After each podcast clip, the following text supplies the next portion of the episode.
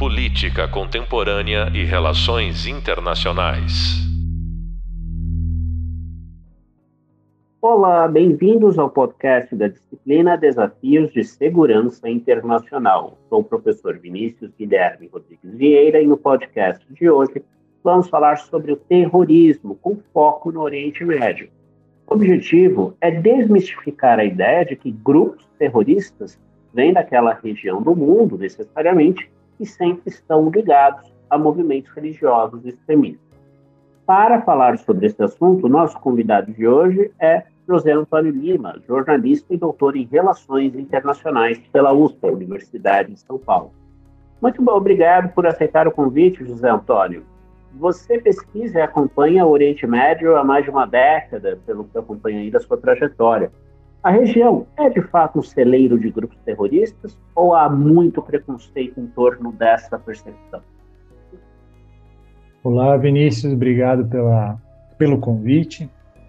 É, eu acho que essa pergunta é, é, é muito interessante para a gente, para ser um servir de ponto inicial desse debate, né? É, como você bem sabe, uma das, um dos conceitos principais que os pesquisadores de Oriente Médio utilizam é o orientalismo, né?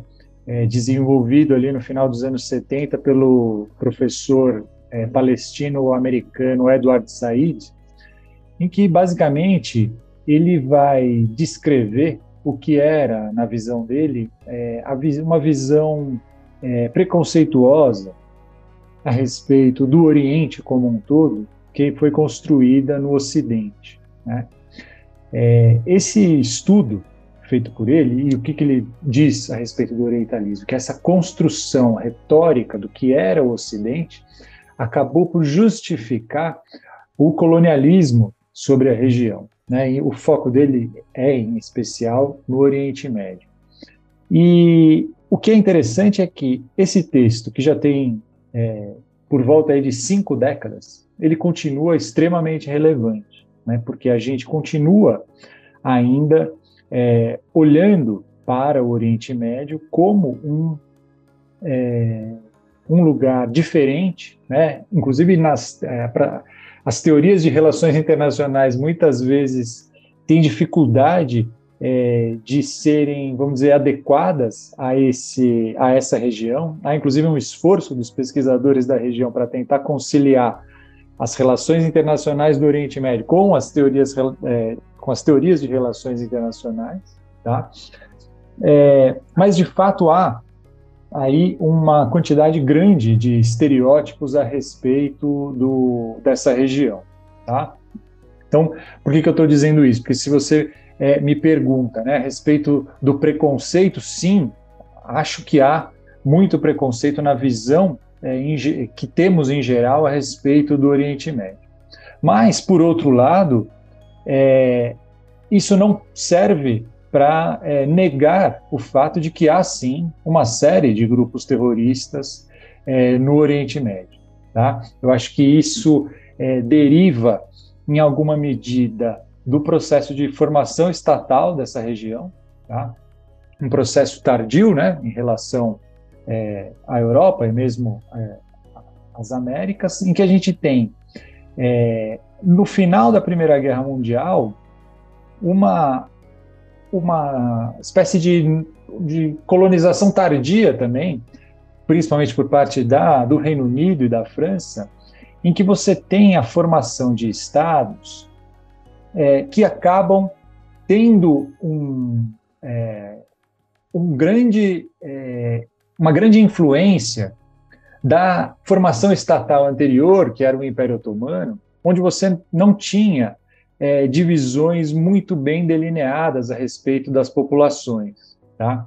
E o que aconteceu foi que a formação estatal acabou legando para esses novos estados uma série de é, comunidades que tinham relações políticas, econômicas, históricas, religiosas, com atores, inclusive estatais, que ficaram para fora da fronteira, certo? Então, você tem nesse processo é, uma gama significativa de atores que poderia, ou pode e continua é, podendo ser mobilizada por atores externos para desestabilizar eventualmente adversários, certo?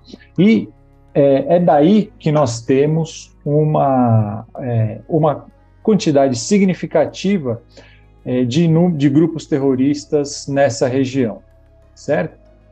Ao mesmo tempo, temos um outro processo é, que também depois a gente pode entrar em mais detalhes a respeito disso, que é o surgimento de ameaças transnacionais, né, internacionais, aí nomeadamente a Al-Qaeda e o Estado Islâmico, certo? Então, de fato, para responder finalmente a sua pergunta, acho que há sim muito preconceito em torno da percepção que nós temos do Oriente Médio, em especial quando a gente olha para o noticiário e só lê notícias ruins do Oriente Médio, certo?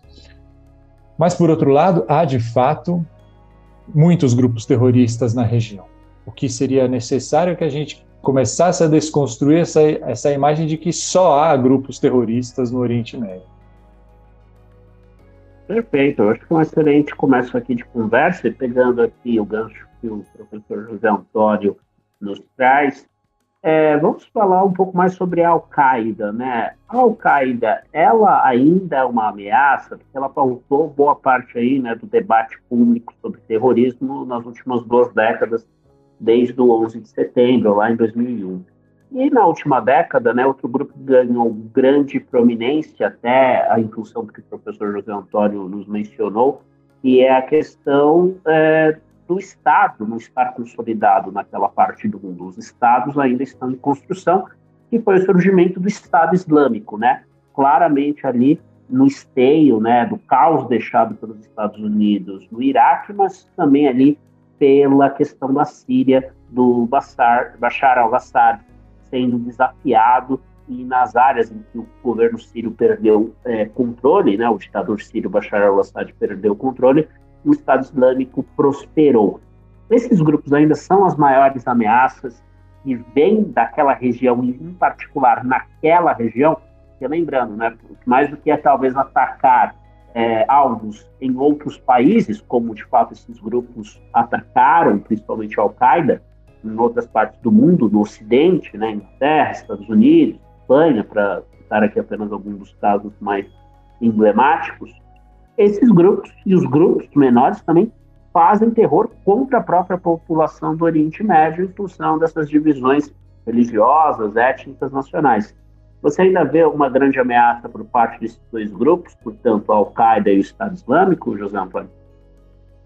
Eu acho que a gente nunca pode, nunca não, mas por enquanto a gente não pode dizer que esses grupos não representam ameaças. O que é fato é que ambos se encontram na defensiva, né, por razões diferentes. Né? Então, como que a Al-Qaeda surge? A Al-Qaeda ela é um desdobramento da é, luta da, é, do, dos afegãos, né? Do, de uma parte do povo afegão e é, de muitos árabes que viajam para o Afeganistão para combater o imperialismo soviético né, que invadiu, a União Soviética invade o Afeganistão em 1989, a gente está falando de período da Guerra Fria, há uma mobilização da Arábia Saudita, dos Estados Unidos e do Paquistão para fortalecer a luta dos chamados mujahedin, né, os guerreiros sagrados, chama assim, contra o comunismo ateu né, da União Soviética. E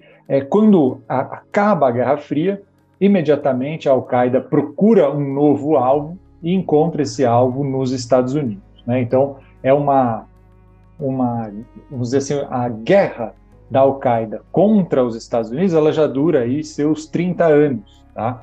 O grande fator para a Al-Qaeda é, trazer os Estados Unidos como seu grande inimigo foi a ocupação da Arábia Saudita. É, na época, a gente está falando né, de um outro, uma outra é, um outro sistema de operação militar. Né? Os Estados Unidos, na Guerra do Golfo, em 1991, chegaram a ter 500 mil militares na, é, na Arábia Saudita. Né? A ocupação dessa terra, considerada sagrada pela, pela Al-Qaeda, acabou voltando a mira desse grupo contra os Estados Unidos. É, e o Estado Islâmico, como você bem descreveu, é, ele é, é, um desdobramento muito mais recente. Ele, é, primeiro, ele é um desdobramento da própria Al-Qaeda, certo? É, é, o, quando surge é, o chamado Estado Islâmico do Iraque e da Síria, esse é um grupo que era o braço da Al-Qaeda na é, nessa região, no Iraque e na Síria. Né? Então ele surge então, uma, uma, certa vez eu escrevi um, um, texto dizendo que o Estado Islâmico ele é a soma de todos os erros, de todos os problemas do Oriente Médio. Certas ações estatais, as ações, é, o radicalismo, né, que existe numa pequena parte da sociedade. Mas o fato é que ambos, é, até por um ser o desdobramento do outro, eles têm uma competição entre eles. Certo? E essa competição continua, apesar de ambos estarem na defensiva, né? por motivos diferentes, por terem sido, vamos dizer, em alguma medida militarmente derrotados, né? É, eles continuam é, existindo, continuam disputando poder nas comunidades que podem eventualmente serem radicalizadas, certo? É, a existência de dois grupos acaba tornando esse movimento jihadista internacional ainda mais violento, porque há disputa também entre eles, certo? É, e também é, é, importante a gente ter em mente que, apesar de haver essas disputas, pode também acontecer de haver cooperação, certo? É um pouco paradoxal a relação entre esses dois grupos, mas no momento de emergência pode haver uma cooperação. E o que, que é fundamental? Né? Por que, que eu comecei respondendo dizendo que não podemos descartar que seja uma ameaça? Porque a Al-Qaeda, ela, ela acaba se fortalecendo né, ali nos anos 90, no Afeganistão, sob a guarida do Talibã, que agora retornou ao poder. Né? O, o, o Afeganistão, é, desde lá da, da saída das tropas americanas, no início do governo Joe Biden, é, passou a ser controlado novamente pelo, pelo, pelo Talibã e há uma possibilidade de que a Al-Qaeda utilize isso para se estabelecer novamente, né? se reagrupar. A Al-Qaeda recentemente é, trocou o seu líder, né?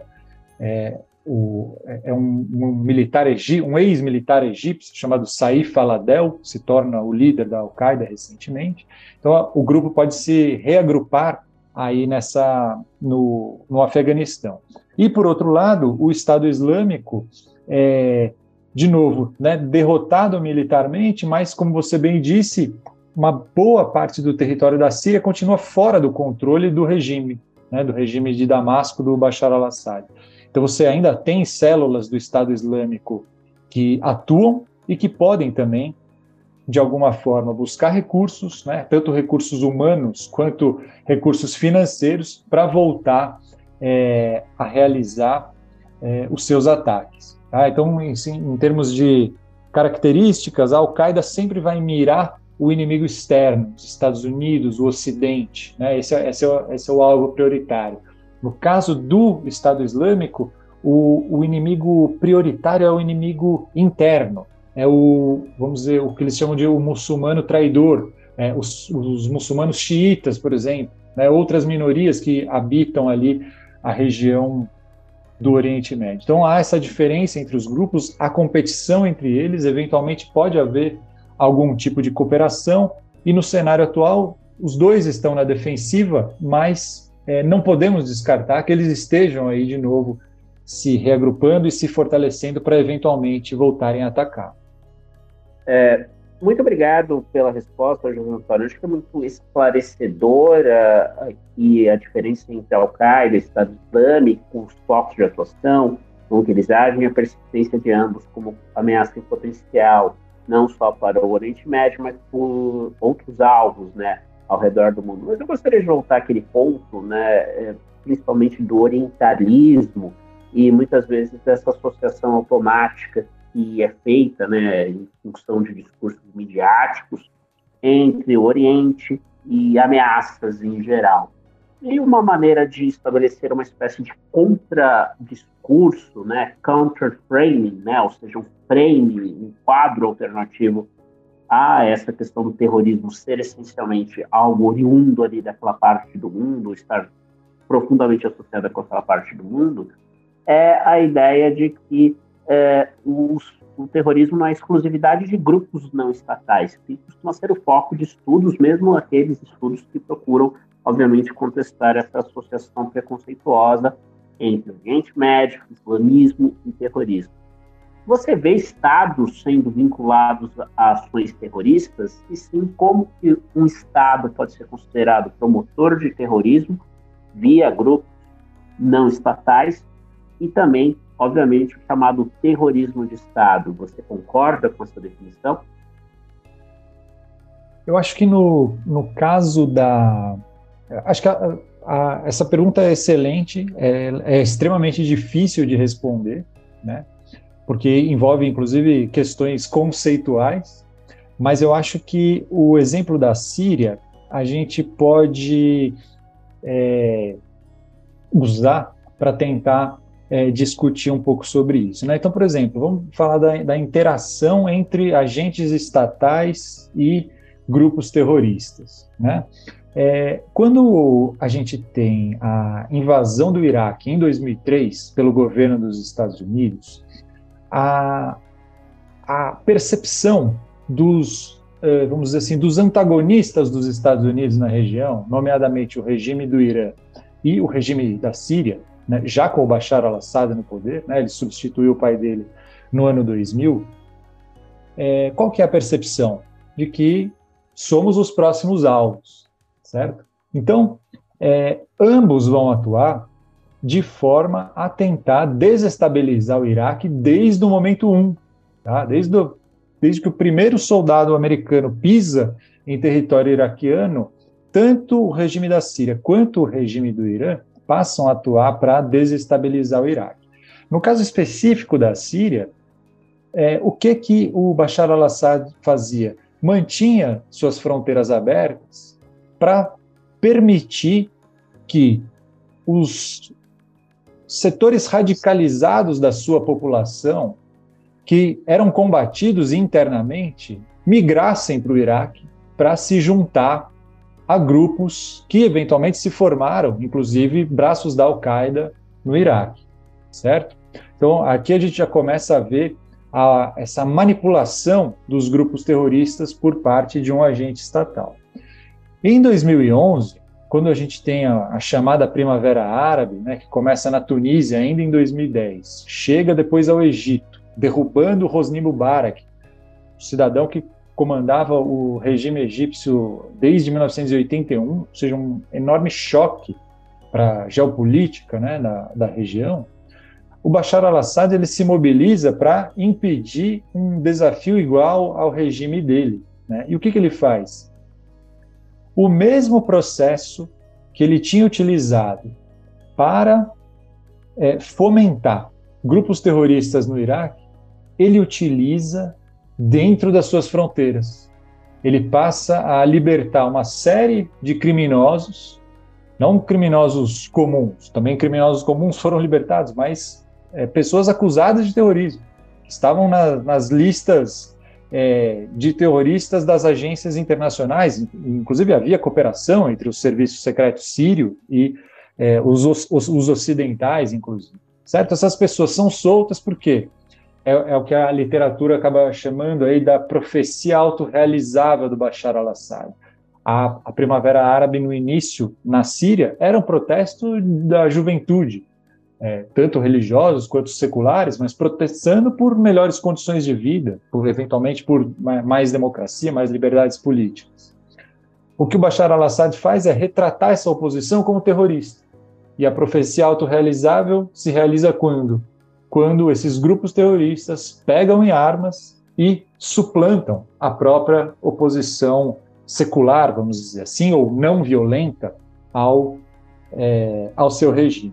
Tá? Então, essa é uma, é, eu acho que é uma, uma interação é, importante entre agentes estatais e é, grupos terroristas. E, de novo, isso não é, é de forma alguma exclusivo é, do, do, Oriente Médio, não, né? uma, não é uma dinâmica exclusiva do Oriente Médio, mas que ali a gente consegue ver com é, uma certa clareza, certo? Mas se a gente for pensar, sei lá, na Primeira Guerra Mundial, né, utiliza a, a mão negra, mata o, o príncipe do Império Habsburgo, também poderíamos ver a interação entre agentes estatais e agentes terroristas, né? Chamar assim. Então, enfim, cabe é, essa, essa, essa reflexão.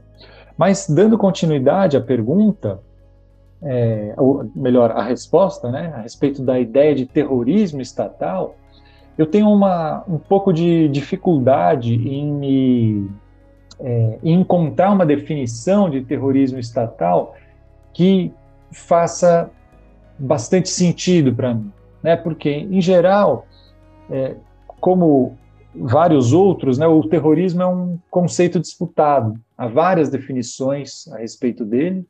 É, e eu acho que se a gente ficar com a, a, a definição mínima de, do que é terrorismo, que é a que eu é, adoto, pelo menos nas disciplinas que, que eventualmente eu ministre, é de que é uma ação por parte de um grupo não estatal né, contra alvos civis para obter um determinado resultado político, né, contra esse Estado central. Então, a partir dessa definição, eu já, eu já tenho dificuldade em, de novo, me conciliar com essa ideia de terrorismo é, estatal. Por quê? Porque aí eu acho que essa ideia ela acaba tomando a palavra terrorismo apenas no sentido de que é, a pessoa, a sociedade, se sentiu aterrorizada. Entende? Aí, e aí eu já não sei se isso continua fazendo sentido, né? Porque se a gente for, por exemplo, de novo, porque eu mencionei o, o regime do Bashar al-Assad, entre as inúmeras práticas é, abusivas é, realizadas por esse regime, havia as chamadas chamada, é, bombas, é, bombas é, em, aquele, naqueles tonéis de combustível, certo? Cheio de, de combustível. Então era um tonel, na ausência de armamento, um helicóptero é, fazia um sobrevoo num determinado bairro, despejava bombas de é, combustível, bombas incendiárias sobre a própria população. É, é difícil não chamar isso de terrorismo, né? até parece que você está defendendo Bashar al-Assad. Mas, por uma definição bem estrita da coisa, isso não é, não, é, seria, não poderia ser enquadrado como terrorismo, apesar de ser, de novo, uma ação é, aterrorizante. Né? Então, de novo, eu tenho um pouco de dificuldade de encontrar um espaço para esse conceito de terrorismo de Estado, é, e acho que essas ações elas podem ser classificadas, é, receber outras classificações, né? Os crimes de guerra, toda uma legislação internacional que poderia servir para enquadrar esse tipo de, é, de ação.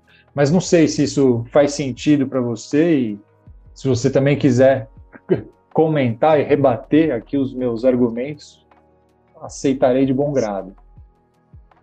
Acho que o José Antônio traz aqui uma distinção que é interessante, não confesso que não tinha pensado, né? Nem todo ato aterrorizante necessariamente é terrorismo, se levarmos em conta essa questão de o terrorismo ser apenas conduzido por grupos não estatais porque, de fato, como o José Antônio bem lembrou aqui para nós, nós temos toda uma legislação que já é direcionada para atores estatais que cometem essas ações aterrorizantes, caso elas sejam compreendidas como crimes de guerra. Eu, particularmente, estou em linha professor José Antônio por conta é, dessa questão de serem grupos não estatais, né? Tanto que aqui a gente debate esse podcast, nós estruturamos esse podcast é, para é, refletirmos sobre o papel de estruturas não estatais na segurança internacional. Mas, enfim, como nós temos principalmente um counterframe, né, vindo, inclusive, de alguns acadêmicos que estão ali uh, empenhados em dissociar né, a imagem do Oriente Médio e do não Ocidente né, com toda e qualquer forma de violência, de terem rotulado ali né, as próprias ações do George W. Bush como terrorismo de Estado, né, bombardeando áreas do Oriente Médio, não só o George W. Bush, ali na intervenção do Iraque, mas até mesmo ações anteriores ali nas ditas chamadas intervenções humanitárias dos anos de Bill Clinton, né, o auge ali da ordem liberal internacional, que também vamos debater aí ao longo do curso. Mas estou em linha aí com essa definição conceitual, embora, obviamente, é, critique é, essa questão de os estados cometerem atos aterrorizantes, né? Acho que é uma distinção bastante salutar aí por parte, e clara por parte do professor José Antônio. Então, é, tendo aqui o consenso entre nós, né, que é, por mais que o terrorismo seja um conceito Estado, ele necessariamente é promovido por atores não estatais, ainda contem com o apoio de atores estatais, mas a ação tem que ser por parte de atores não estatais, me traz aqui a nossa próxima pergunta, que é discutir quais são as formas hoje de terrorismo que são as maiores ameaças no nível transnacional, ou seja, não é o nível apenas entre nações internacional, mas transnacional no sentido de ser uma ameaça que a sociedade global, ou seja, independentemente de nacionalidade, de cor, de raça, etnia, idioma, religião, gênero, de qualquer identidade que nós possamos ter, estamos sujeitos a uma ameaça que muitas vezes é invisível, opera nas sombras. Quais formas, portanto, você vê hoje como é, as mais fortes? Inclusive, se você se sentir à vontade, pode até mesmo falar aí sobre novas formas de ataques, né? Muitos até dizem haver já um cyberterrorismo, né, aí no meio digital. Como que você vê essas ameaças, de onde que viriam essas ameaças mais fortes nos dias atuais, José Antônio? Eu acho que esse é, terrorismo de grupos como Al-Qaeda, é, Estado Islâmico, ou grupos derivados, ele, ele continua a ser é, uma questão ainda importante. Né? Se a gente tirar um pouco o foco do Oriente Médio e levar para a África, por exemplo, a gente vai ver que é, há uma série de grupos islâmicos atuando no continente africano, certo? desde a da região norte de Moçambique até a Somália, onde atua o Al-Shabaab.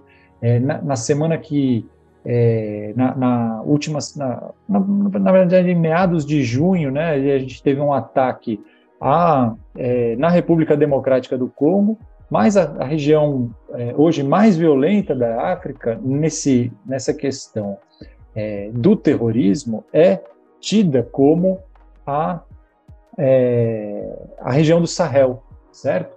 E aqui a gente tem um problema grave, por quê?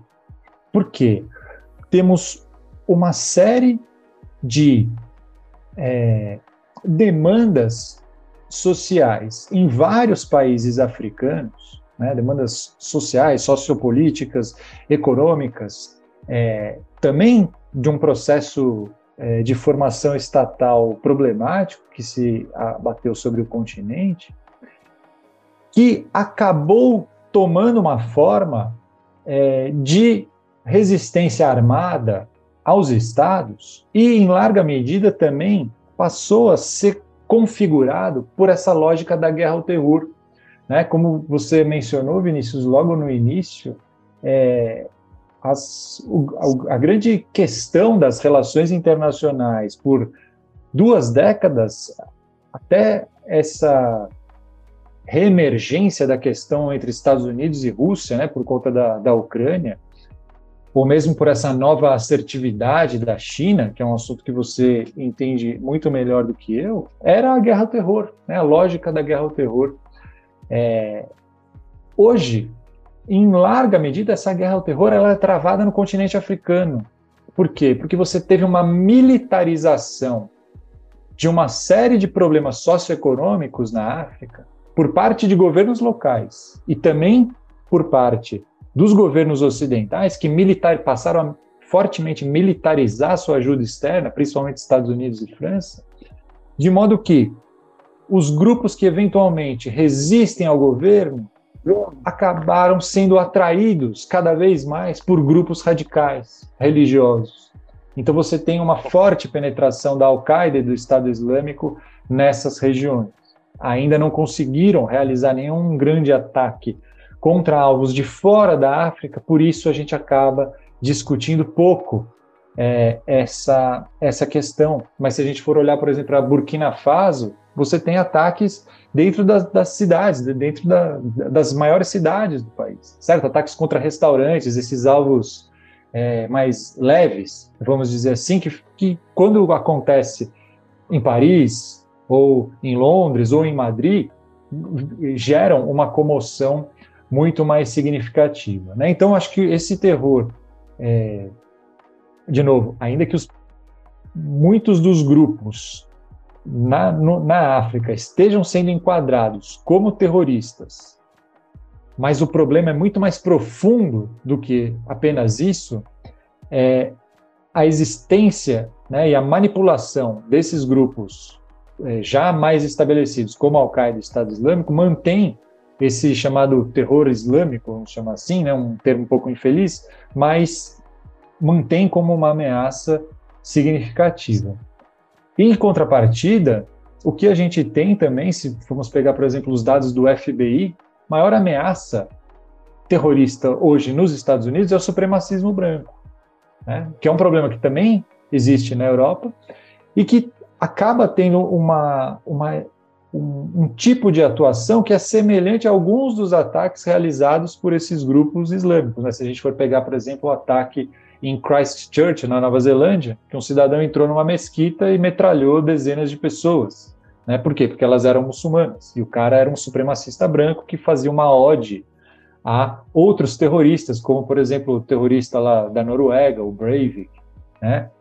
E outros ataques desse tipo. E, e o, que, que, é, o que é curioso aqui é que também esses, curioso não, mas importante a gente salientar, é que esses supremacistas brancos enxergam justamente o Islã como uma ameaça é, importante que estaria destruindo a civilização judaico-cristã ocidental. Então há inclusive aí um, entre aspas, né, um diálogo entre essas duas ameaças. O José Antônio acabou de comentar, pessoal, é muito interessante porque nós temos também grupos no Ocidente, né, ou seja, Europa, Estados Unidos, né, e aí seria um, um Ocidente, né, não apenas geográfico, mas cultural, né, Nova Zelândia integra, sem dúvida, né, e os ataques ali de Christchurch eh, são, infelizmente, eh, algo nesse contexto, né? E muito tem se discutido, né, principalmente no caso dos supremacistas brancos, claramente se enquadram na definição de terroristas, porque são grupos não estatais, impõem terror sobre populações civis, é o papel que é do meio digital, né? E isso nos traz aqui uh, aquela que é a nossa última pergunta, né? Porque como essa discussão faz parte de um bloco de ameaças não estatais à segurança internacional, nós discutimos desse bloco mais amplo, não só no nosso podcast, focado no terrorismo é, propriamente dito, mas discutimos cibersegurança, crime organizado.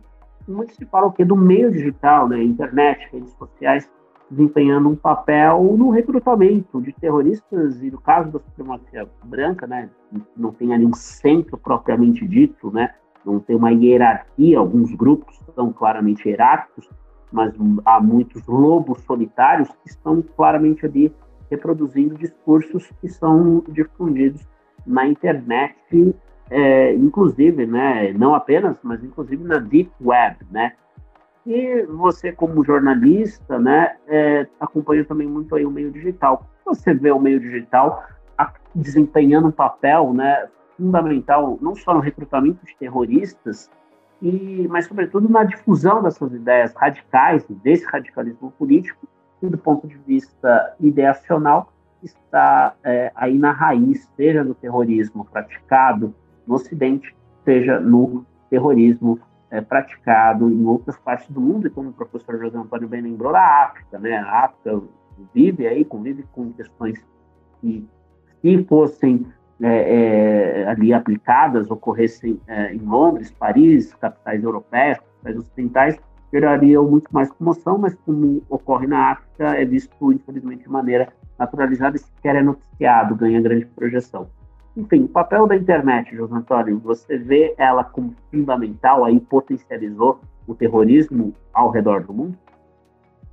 Com certeza, Vinícius. Eu acho que na sua própria pergunta você matou a charada. Né? Primeiro, ao trazer o termo lobo solitário, né, que a gente usa para é, designar aquelas pessoas que realizam ataques é, isolados, né, sozinhas. Né? Eu acho que o solitário aí a gente precisa é, matizar essa ideia, porque ele é solitário talvez seja, né, eventualmente, no momento do ataque, o cidadão lá de Christchurch foi de fato sozinho, né? Houve ataques também inspirados pelo Estado Islâmico, né? Também desse tipo, né? Um cidadão sozinho vai lá e realiza um ataque, né? Houve um famoso é, em Orlando numa boate LGBT, tá? Mas a questão é é que essa qualificação de solitária ela só existe no momento do ataque. Por quê? Porque a radicalização, ela não é solitária. Ao contrário, ela é uma radicalização que se dá em grupo e justamente por meio pelo meio digital. Muitas vezes não é possível para esse, por exemplo, no caso quando a gente tinha o Estado Islâmico controlando grandes faixas de território, né, na, no Iraque e na Síria, é, muitas pessoas tentavam se deslocar para lá e não conseguiam. E o que aconteceu? Elas eram radicalizadas através da internet. Funciona do mesmo modo é, se a gente vai discutir esse terrorismo supremacista branco. Né? Há uma tentativa justamente de radicalizar as pessoas através da internet. Então é isso, os lobos solitários são perigosos, mas é importante a gente lembrar, eles só são solitários no momento do ataque, porque na fase de radicalização isso se dá em grupo e no meio digital, que, como a gente bem sabe, é um meio onde basicamente não há nenhum tipo de regulação.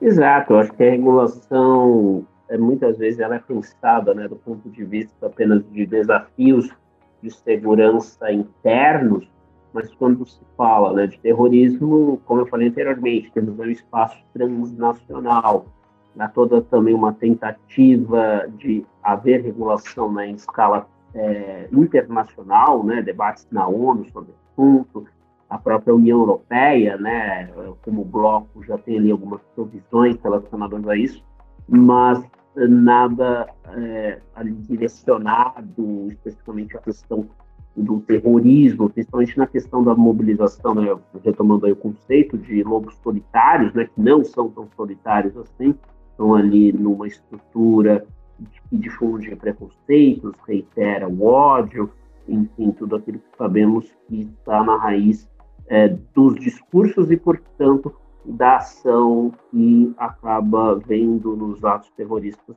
uma arma política legítima, enquanto, na verdade, não é, né, importante aqui ressaltar, né, a questão do terrorismo provocando terror civil, né, por mais que tenham ali causas possam é, ser justas, né, como foi no caso ali da, até da própria origem né, dos atentados à bomba no sentido contemporâneo, né, na Batalha de Argel, né, inclusive é o título de um filme, né, do Conte Corvo, né, que retrata ali a luta contra o colonialismo francês.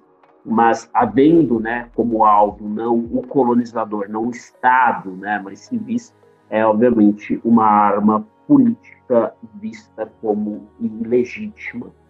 Bem, nós conversamos aqui com o professor José Antônio Lima, a quem agradeço muito aqui a participação, o detalhamento não apenas em relação à questão do Oriente Médio, mas a questão conceitual também foi muito esclarecedora, assim como a ligação com temas mais contemporâneos e outros temas não estatais como é o caso do espaço cibernético, o espaço da internet, que é fundamental para entendermos a capacidade de articulação é, não só, talvez, de grupos terroristas, mas daquilo que muitos têm chamado hoje na literatura de sociedade civil iliberal, né? uma sociedade civil que vai contra os direitos dos indivíduos e quer agir aí às sombras do Estado, seja no Ocidente, seja fora do Ocidente, contra principalmente minorias. E lembrando aqui, como o professor José Antônio bem trouxe, o nacionalismo branco na Europa,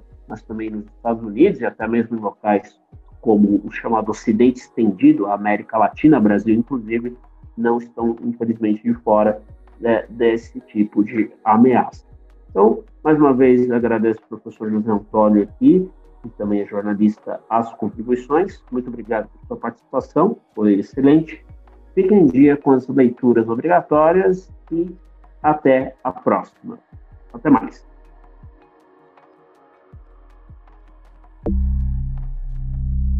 Política Contemporânea e Relações Internacionais.